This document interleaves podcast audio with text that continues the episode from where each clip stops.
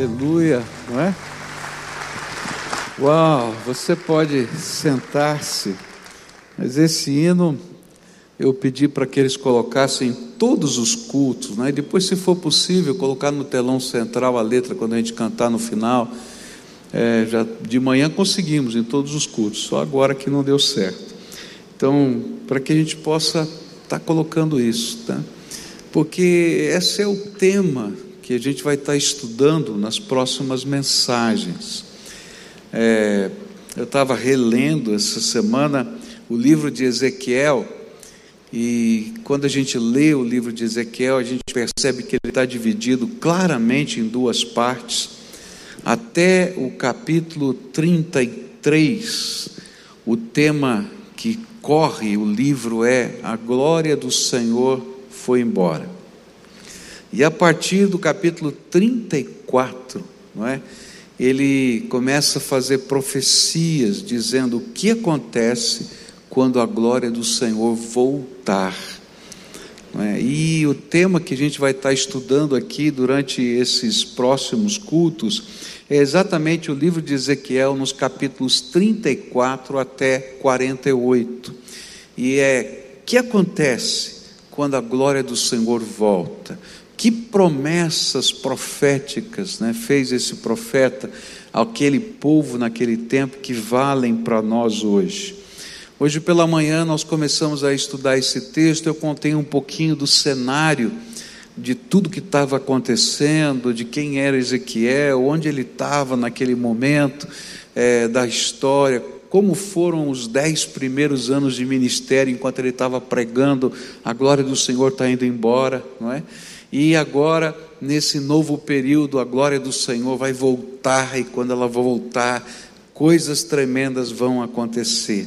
E a gente viu pela manhã que a primeira promessa desse profeta foi que o impossível de se restaurar será restaurado quando a glória do Senhor voltar. E foi esse o tema que nós estudamos hoje pela manhã. E hoje à noite eu quero voltar a estudar nesses capítulos. Hoje quero olhar para os capítulos 38 e 39 de Ezequiel. E o tema desse, desses capítulos é: o inimigo será derrotado. O inimigo será derrotado. Ou melhor, quando a glória do Senhor volta, o inimigo é derrotado. E isso a gente vai encontrar nesses dois capítulos, 38 e 39. Mas como eu fiz de manhã, eu escolhi alguns versículos só, para a gente não ler os dois capítulos aqui. Eu escolhi alguns versículos que vão nos ajudar a entender o foco, a ideia central que está aqui, que são os versículos 4, 5, 6 e 7 do capítulo 39, onde a Bíblia diz assim: Gog e o seu exército, e as nações que estão do lado dele cairão mortos nas montanhas de Israel. E eu deixarei que os seus corpos sejam comidos por todas as aves e animais ferozes. E eles cairão mortos em campos abertos. Sou eu, o Senhor Deus, quem está falando. Começarei um incêndio na terra de Magog, no litoral, onde o povo vive seguro e todos ficarão sabendo que eu sou o Senhor. Fala, farei com que o meu povo de Israel conheça o meu santo nome, e nunca mais deixarei que o meu nome seja profanado. E então as nações ficarão sabendo que eu, o Senhor, sou o Deus Santo de Israel. O Senhor Deus disse: O dia do qual eu falei vai chegar mesmo. Vamos orar a Deus? Pai querido, muito obrigado pela tua presença aqui entre nós. É tão gostoso a gente estar na tua casa e poder sentir o movimento do teu Espírito Santo. Tem horas que o nosso coração se alegra, tem horas que nós ficamos arrepiados na tua presença. É, é tão tremendo o que o Senhor faz. É tão gostoso ouvir os testemunhos, como ouvimos agora dessa líder que aprendeu a ser fiel no pouco, para que o Senhor pudesse colocá-la sobre muitas pessoas como líder. Ó oh, Pai, nós te louvamos pela graça do Senhor, pelo teu poder. Mas nessa hora eu quero te pedir, revela a tua glória no nosso meio. Ó oh, Pai, nós estamos estudando que quando a glória do Senhor volta, coisas tremendas acontecem. Então, vem com a tua glória, vem com o teu Espírito Santo, vem com a tua presença aqui entre nós e faz algo novo nas nossas vidas. É aquilo que oramos e pedimos no nome de Jesus. Amém e amém. Os capítulos 38 e 39 de Ezequiel talvez sejam os mais difíceis de serem interpretados nesse livro profético, porque eles falam de coisas que iriam acontecer naqueles dias, falam de coisas que iriam acontecer no final dos tempos. E ele é um texto que a gente chama apocalíptico, ele tem a ver com coisas do futuro. E se você ler lá, ele vai falar de Gog e Magog, de uma guerra que vai acontecer lá no vale de Megido, não é? E, e a gente fica olhando para aquilo e diz: Mas meu Deus, o que é isso? Mas se você ler também o livro do Apocalipse, nos capítulos 16 a 19, você vai encontrar esse mesmo, essa mesma batalha sendo retratada lá nos capítulos 16 a 19 do livro do Apocalipse, chamada como a batalha do Armagedon. Né? Porque Armagedon nada mais é do que Vale do Megido, a mesma coisa. Então ele está falando da mesma batalha. Lá o profeta Ezequiel falou lá no Antigo Testamento, e João, cheio do Espírito, viu essas mesmas coisas. E é interessante porque essa batalha fala que na segunda metade da grande tribulação, dos sete anos de tribulação, na segunda metade da grande tribulação, vai haver uma guerra capitaneada pelo anticristo e que ocorrerá no vale do Megido, cuja vitória não se dará por exércitos humanos, mas pela intervenção do Deus Todo-Poderoso. E esta vai ser a grande derrota do inimigo. Mas é importante entender que toda vez que nós estudamos profecias apocalípticas, nós precisamos, mais do que tudo, mais do que prestar atenção nos detalhes, porque se a gente ficar olhando os detalhes, a gente perde o sentido geral. Nós temos que entender o propósito por que essa palavra está sendo dada. Por quê? Porque nas visões, nas maneiras apocalípticas de falar de coisas do futuro, as coisas são colocadas para a gente em símbolos que as pessoas daquela época que a visão foi dada pudessem entender. Então, se houver uma guerra no final dos tempos, dificilmente você vai ver arco, flecha, escudo, lança, como está lá no texto.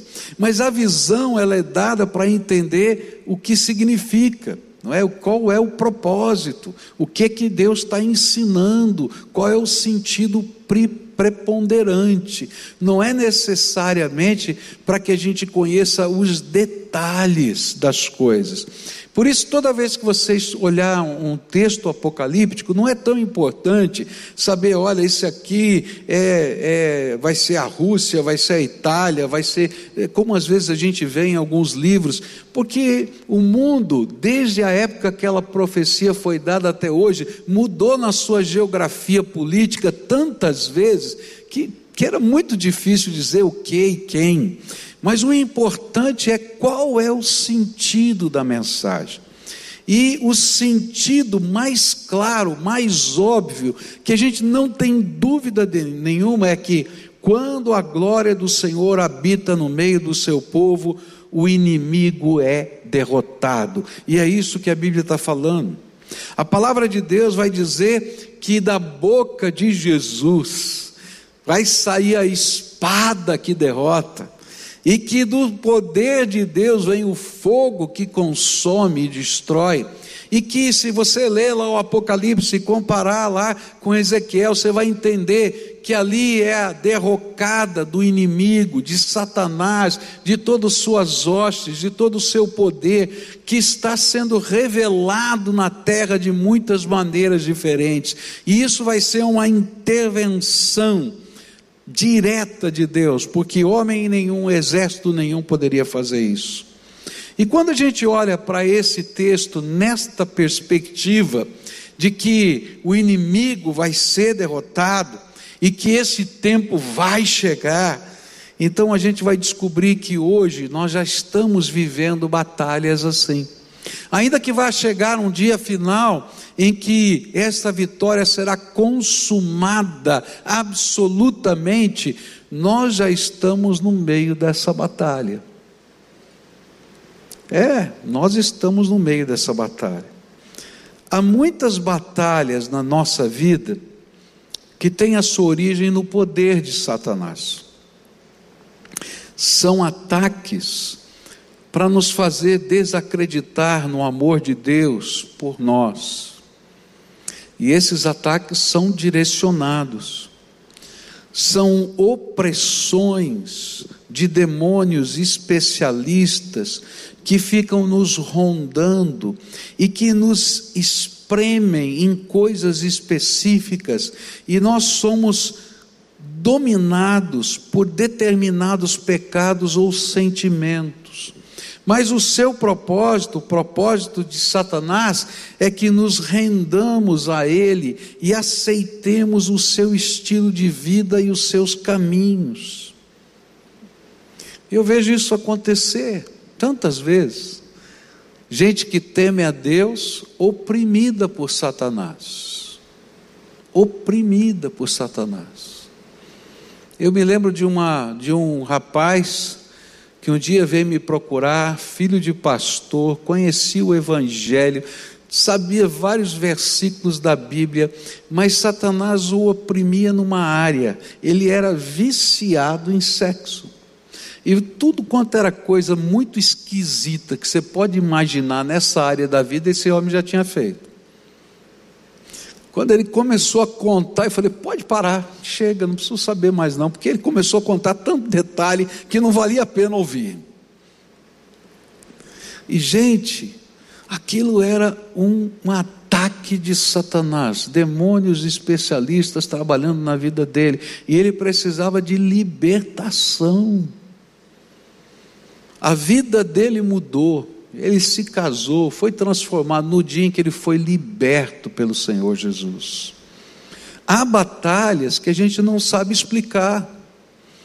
Eu me lembro de uma, uma situação que pastores da nossa igreja foi, foi atender, é, foram atender de uma, uma situação horrível.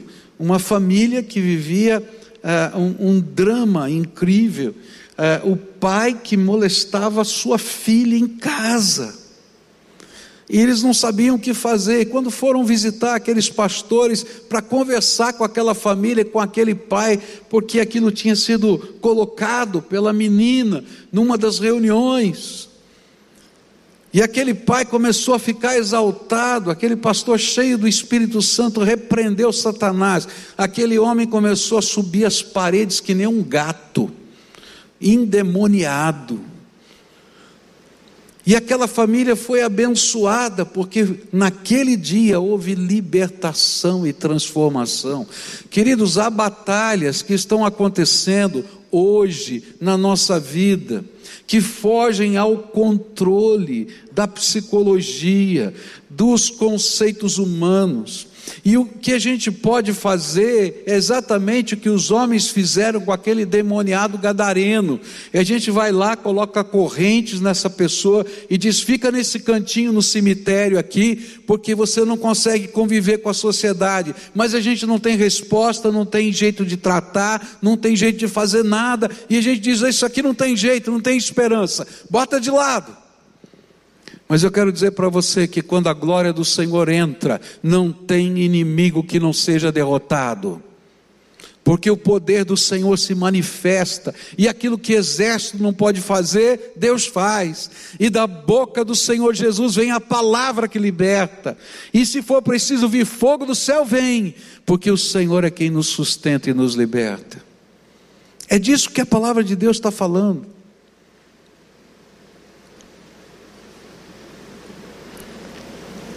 Esta, esse, esse mês aqui, um dos trabalhos mais difíceis que a nossa igreja tem realizado é o trabalho da Cristolândia feminina. É interessante isso.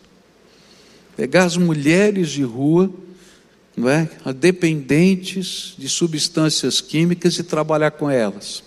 Faz um ano que a igreja abriu a casa feminina, tem sido a maior dificuldade, a maior batalha, meus irmãos. Entra numa semana, sai na outra coisas assim difíceis. E nestas últimas semanas aconteceu de uma de uma jovem, não é? é? que estava lá, chegou na casa, ela estava endemoniada. Sete dias aqueles demônios se manifestando naquele lugar, mas ela foi liberta em nome de Jesus. E eu quero dizer para vocês que a primeira aluna da casa, depois de um ano, foi, recebeu a formatura, saiu de lá agora, louvado seja Deus. E a casa, aconteceu alguma coisa no mundo espiritual que a gente não sabe explicar, que aquele trabalho difícil, que a gente não conseguia ver crescer, Está cheia a casa, está superlotada, tanto que nós tivemos que ceder quatro quartos do acampamento da igreja para receber essas meninas que estão chegando na casa. E tem fila de espera, porque Deus é poderoso para entrar nas batalhas que ninguém consegue entrar. É disso que a Bíblia está falando.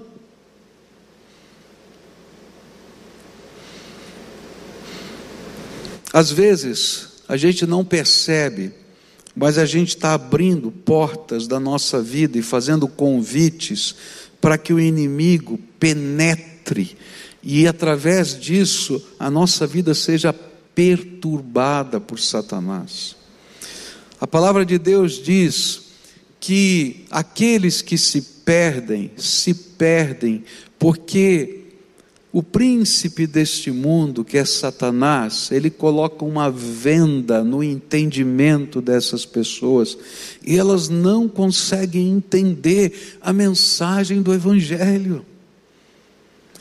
Isso não é uma questão de marketing, não é uma questão de, de, de você saber ou não saber pregar, isso é uma questão espiritual.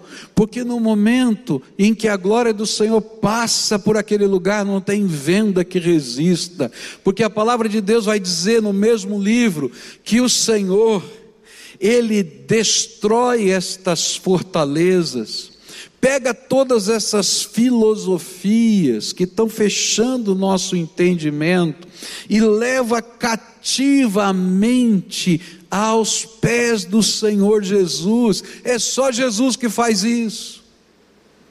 Eu tenho visto alguns jovens da nossa igreja e de tantas igrejas que conhecem a palavra de Deus e experimentaram coisas do Senhor e de repente vão para as universidades e começam a ouvir tantas filosofias, querido, deixa a sua mente ser levada cativa pelo Espírito Santo à presença do Pai porque não tem filosofia maior do que a graça de Deus na nossa vida. Se a tua vida estiver cheia do Espírito Santo, não tem filosofia que permaneça diante da glória de Deus. Não tem jeito.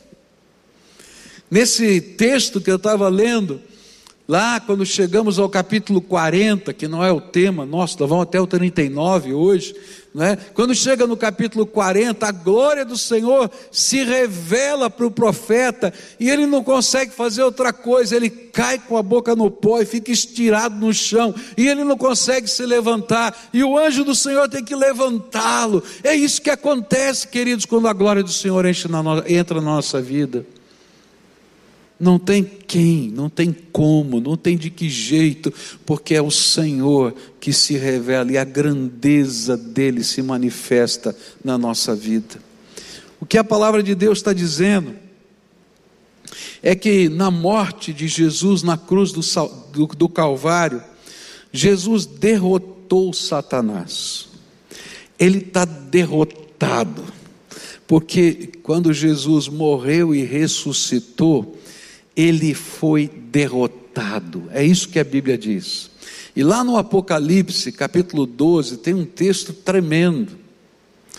Porque se você ler lá Jó, por exemplo, capítulo 1, você vai aprender, Gênesis, você vai aprender, e outros textos da Bíblia, você vai saber que Deus teve uma paciência com Satanás que eu não consigo entender, como ele teve tanta paciência assim. Porque Satanás ainda passeava pelo trono de Deus.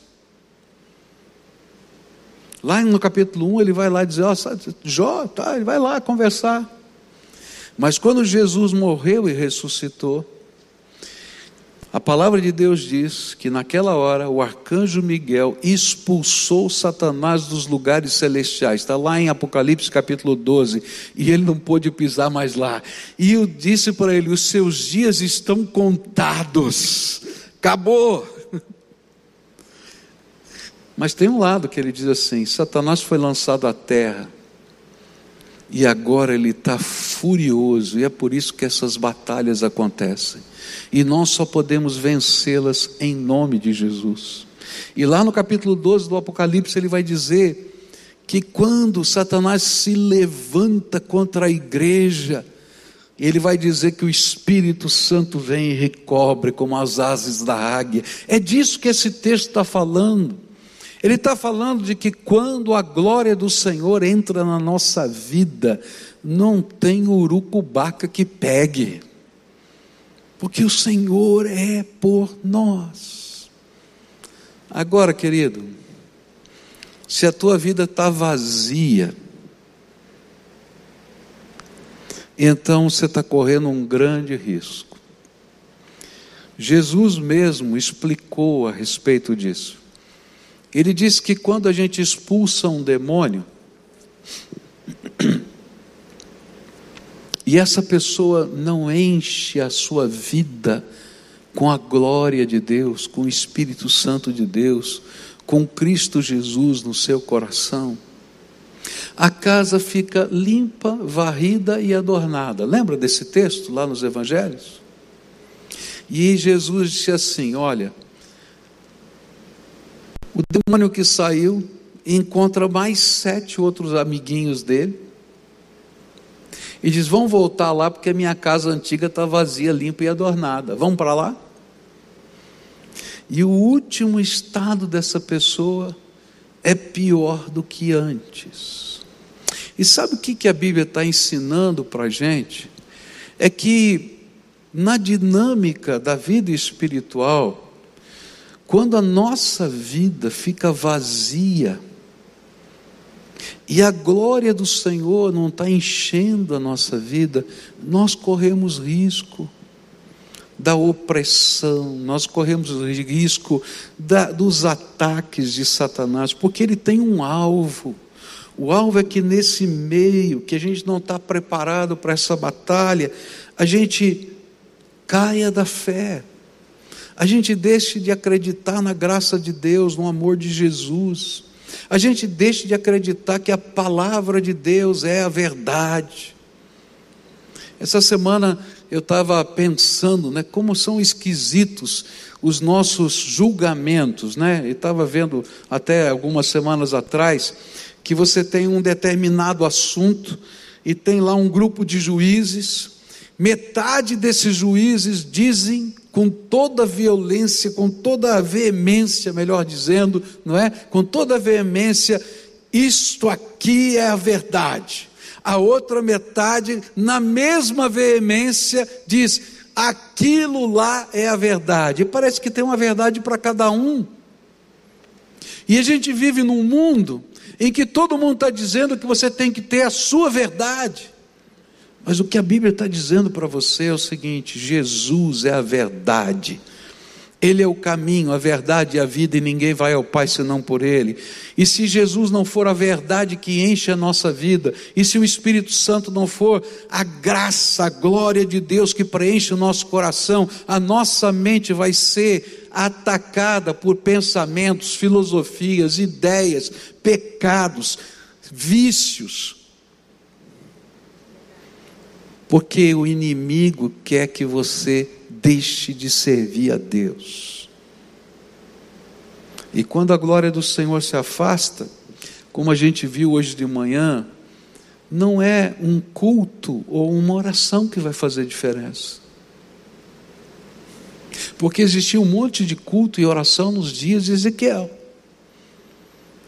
O que faz diferença é quando a gente se derrama no altar de Deus para que Ele seja o Senhor da nossa vida e a glória do Senhor vem sobre nós.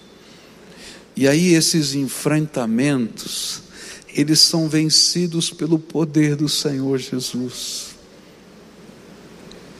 E o que parece tão estranho, começa a ser natural, porque a gente entra na batalha da fé com as armas da vitória, que é o poder de Deus na nossa vida. E sabe, existem vários tipos de enfrentamento. Algumas vezes esse enfrentamento está a nível da mente, e a gente precisa apenas apresentar a graça de Deus e o Senhor vai levar cativa essa mente. Às vezes não, às vezes tem correntes que precisam ser quebradas. Às vezes tem marcas que estão na vida que precisam ser tratadas. E aí os processos de Deus vão entrando na nossa vida. Mas o princípio que Ezequiel está apresentando para a gente é esse: se você deixar a glória de Deus entrar, o inimigo vai ser derrotado e vai existir uma vitória de Deus na sua vida. Eu vim aqui dizer para você que hoje o Senhor Jesus quer fazer algo novo na sua vida. Eu conheço um Deus que liberta, que liberta, que liberta dos vícios. Eu me lembro quando eu era adolescente, e fui pregar numa cidade do interior de São Paulo, preguei na praça. Eu, alguém me perguntou, começou a pregar quando? Eu comecei a pregar com 12 anos de idade. E onde você começou a pregar? Na rua, no meio da rua, na praça. Esse era o lugar que eu gostava de pregar, no meio da rua. Depois é que me convidaram para pregar nas igrejas, mas eu pregava na rua. E um dia, pregando numa igreja muito pequenininha no interior de São Paulo, próximo aqui da divisa do Paraná, é, nós decidimos sair da praça e fazer um culto na casa de uma família que nos convidou para fazer esse culto. E foi muito interessante porque nós começamos a fazer o culto naquela casa quando o pai, o chefe da família, chegou. E aquele chefe da família chegou totalmente embriagado. E sabe como aquele esquema de família, né? No interior a gente não entra pela porta da frente, a gente entra pela porta dos fundos, né? Pela cozinha. Então os convidados, né? Os, as visitas entram pela porta da frente. Quando a família percebeu que ele tinha entrado pela porta dos fundos, já levantaram dois, duas filhas dele, foram para a cozinha, pegaram o papai, colocaram no quarto do casal e trancaram a porta.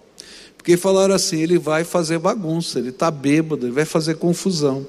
E o homem estava bêbado, o homem estava bêbado. E quando a gente foi pregando a palavra, todo mundo lá na sala e ele deitado na cama ouvindo, bêbado, completamente bêbado, ouvindo. Fomos embora. No dia seguinte, ele falou para a família dele: eu quero ir no culto lá na igreja, vai ter culto hoje à noite, né? Vocês vão lá, vão, eu quero ir lá. Aí um olhou para o outro, vai estar tá bêbado de novo. Chega no final do dia, ele está bêbado.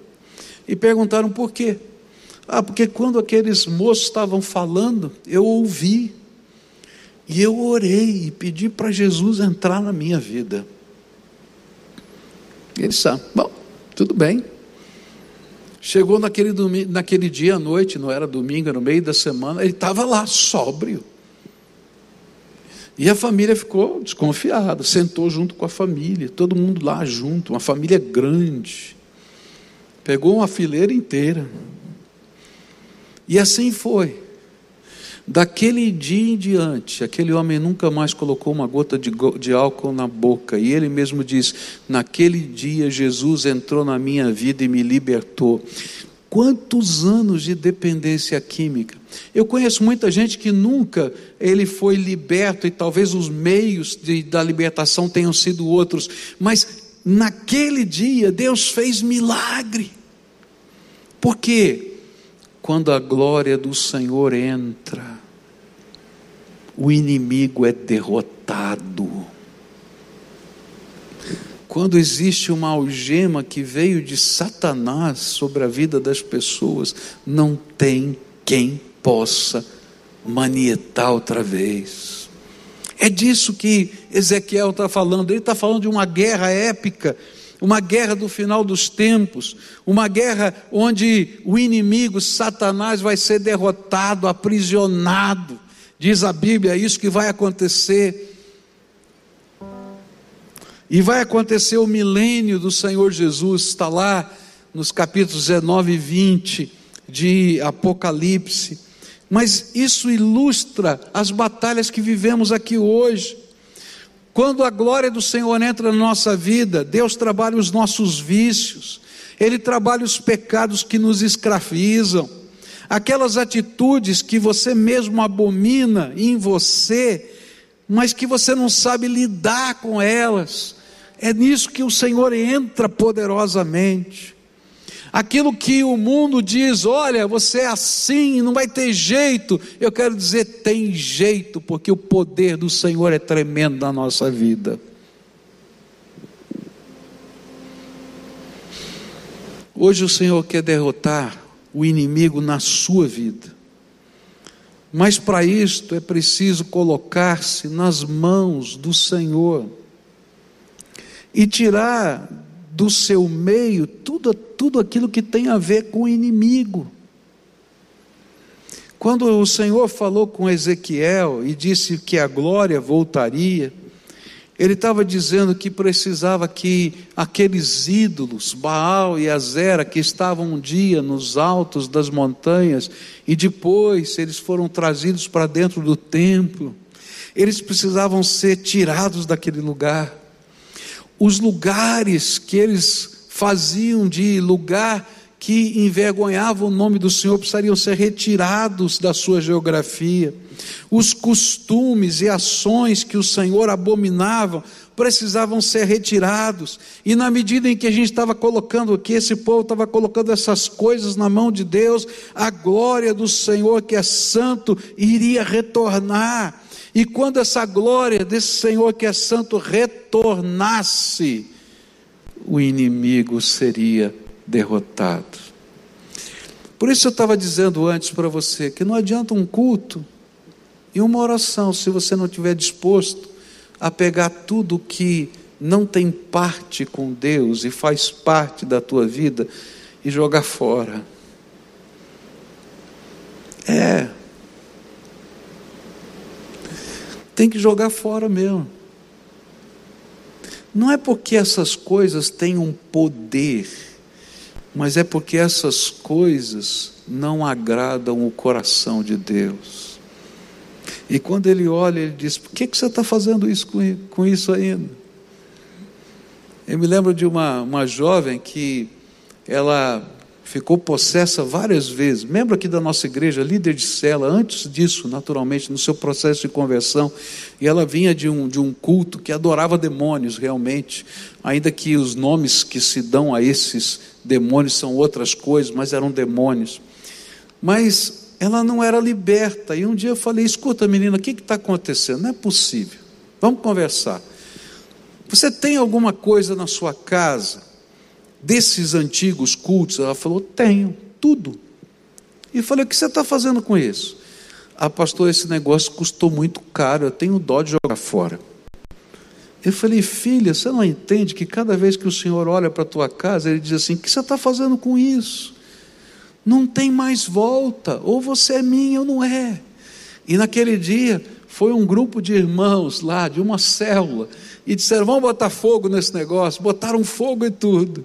E oraram por ela, e nunca mais aquela moça ficou possessa. Por quê?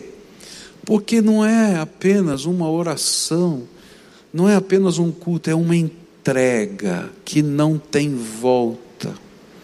Quando o Senhor chamou Eliseu, eu acho tremendo isso. Elias vai lá e lança a capa sobre Eliseu.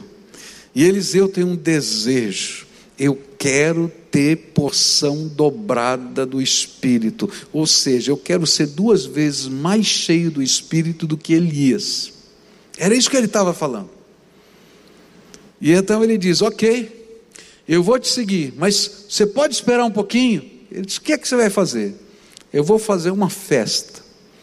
Ele pega as doze juntas de boi dele, 24 bois, e todos os implementos agrícolas que ele tinha para poder lavrar a sua terra, faz um sacrifício de louvor a Deus, que era um churrasco, chama todo mundo e diz: Eu não tenho mais parte com esse lugar, não tem volta para mim.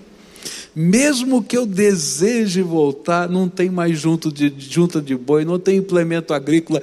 De hoje em diante eu vou perseguir a glória do Senhor na minha vida.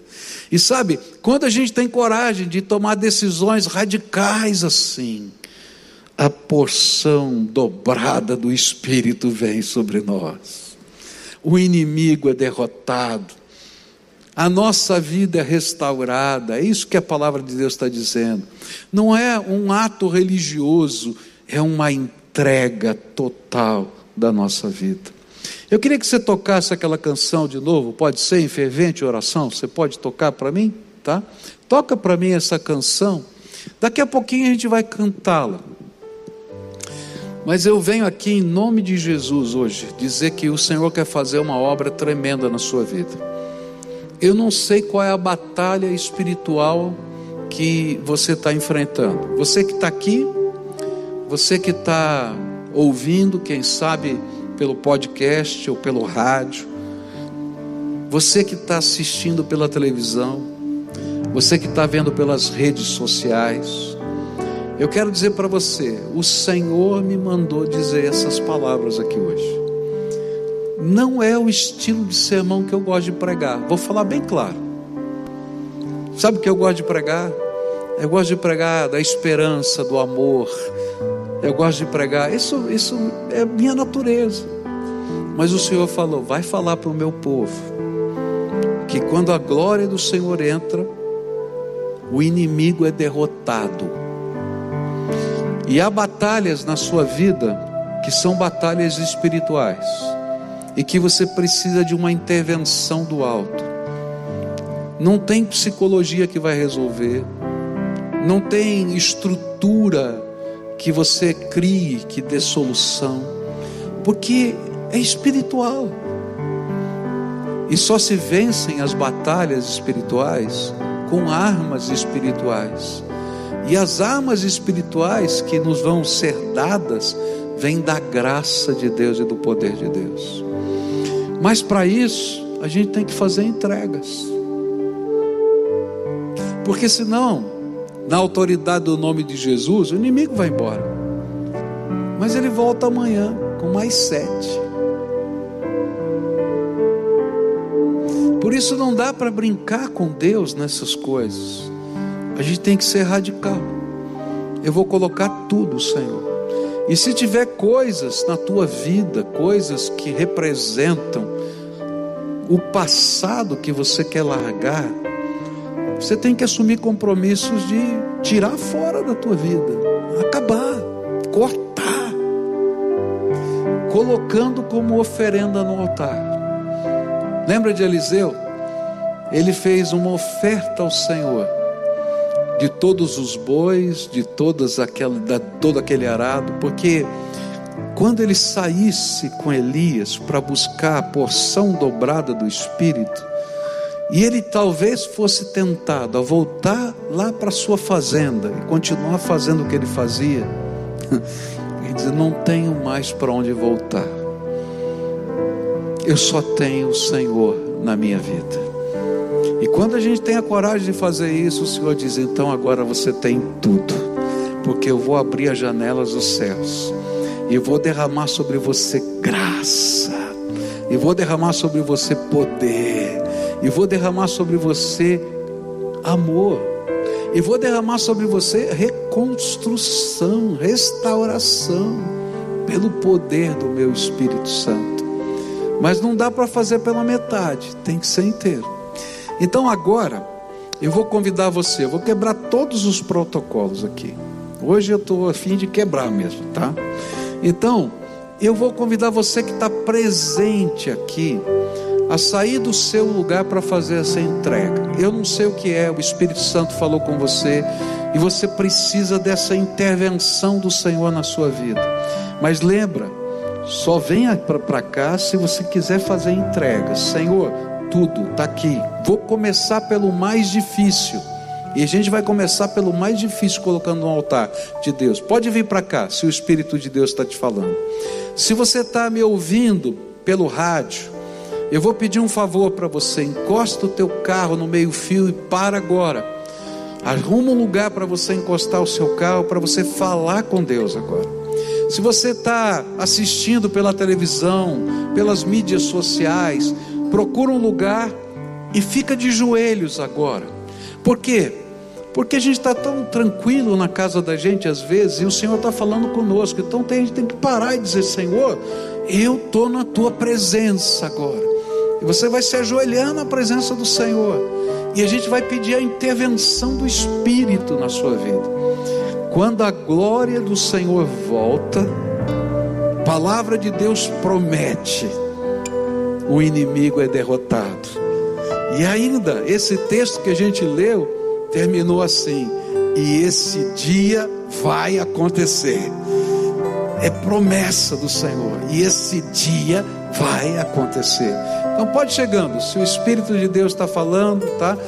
Vai guardando alguma distância daquelas pessoas que você não conhece. Se for da mesma família, não tem problema, tá? Mas se forem de famílias diferentes, guarda uma certa distância, né, com a sua máscara mas nós vamos nos aproximar do Senhor. O Senhor está aqui conosco. O Senhor está aqui conosco. Eu creio, eu sinto a presença dEle. A primeira oração é a sua. O que que o Espírito Santo falou com você hoje? Qual é a libertação que você precisa? Qual é a intervenção que você precisa? O que é que você vai colocar sobre o altar do Senhor? Quais são as coisas que Ele revelou para você que estão com você na sua casa ou no seu coração que você tem que tirar? E você vai dizer: Senhor, quando eu chegar em casa, a primeira coisa que eu vou fazer é isso. Eu vou dar esse passo de fé, crendo que o Senhor vai aceitar a oferta que eu estou lhe dando e pedindo que o Senhor envie a glória do Senhor. Vai falando com Deus essas coisas. Depois eu quero orar por você. Senhor Jesus, aqui está o teu povo, aqueles que estão aqui comigo, aqueles que estão parados no carro ouvindo essa palavra, aqueles que estão agora de joelhos nas suas casas, porque eu creio que o Senhor é um Deus de perto e de longe não importa em que lugar do mundo eles estejam, o Senhor está lá também. Nesta hora eu quero te pedir, toma a oferenda que esses teus filhos fazem. Eles estão colocando aquilo, Senhor, que te entristece no teu altar e te pedindo: volta a glória do Senhor, volta a glória do Senhor sobre a minha vida, volta, ó Espírito Santo, e enche o meu coração, vem e transborda. Talvez sejam pensamentos, filosofias que foram armazenadas, Senhor, tira, leva cativamente agora até teu trono de glória e revela a tua majestade absoluta. Ó oh, Pai, quem sabe sejam as relatividades das verdades de hoje, e o Senhor está dizendo: Eu sou o Deus absoluto, e eles estão dizendo: Eu te quero, Senhor, como Deus absoluto da minha vida. Oh, Pai, talvez sejam coisas que o inimigo minou, e colocou lá para estragar a família, para estragar os relacionamentos. E nessa hora eles estão colocando no teu altar. Eu quero te pedir que o sangue de Jesus vertido na cruz do Calvário purifique agora, e que toda algema de Satanás, que toda batalha espiritual, que toda opressão ou mesmo possessão sejam agora, Senhor, retiradas pelo poder do Senhor, e que o Senhor decrete do teu trono de glória a vitória na vida desses teus filhos, que pelo pela espada da palavra de Jesus e pelo fogo, Senhor, do teu altar, essas vidas sejam purificadas, transformadas e abençoadas. E eu quero te pedir, Senhor, derrama poder do teu espírito, que eles vivam os teus dons, que eles vivam, Senhor, as manifestações da tua graça, que eles vivam, Senhor, a alegria da salvação, que eles vivam, Senhor, a vida abundante prometida pelo Senhor, e que o inimigo seja envergonhado pelo testemunho deles. Põe a tua mão de poder sobre eles, Pai é aquilo que eu te peço em nome de Jesus. Amém e amém. Você pode ficar de pé agora.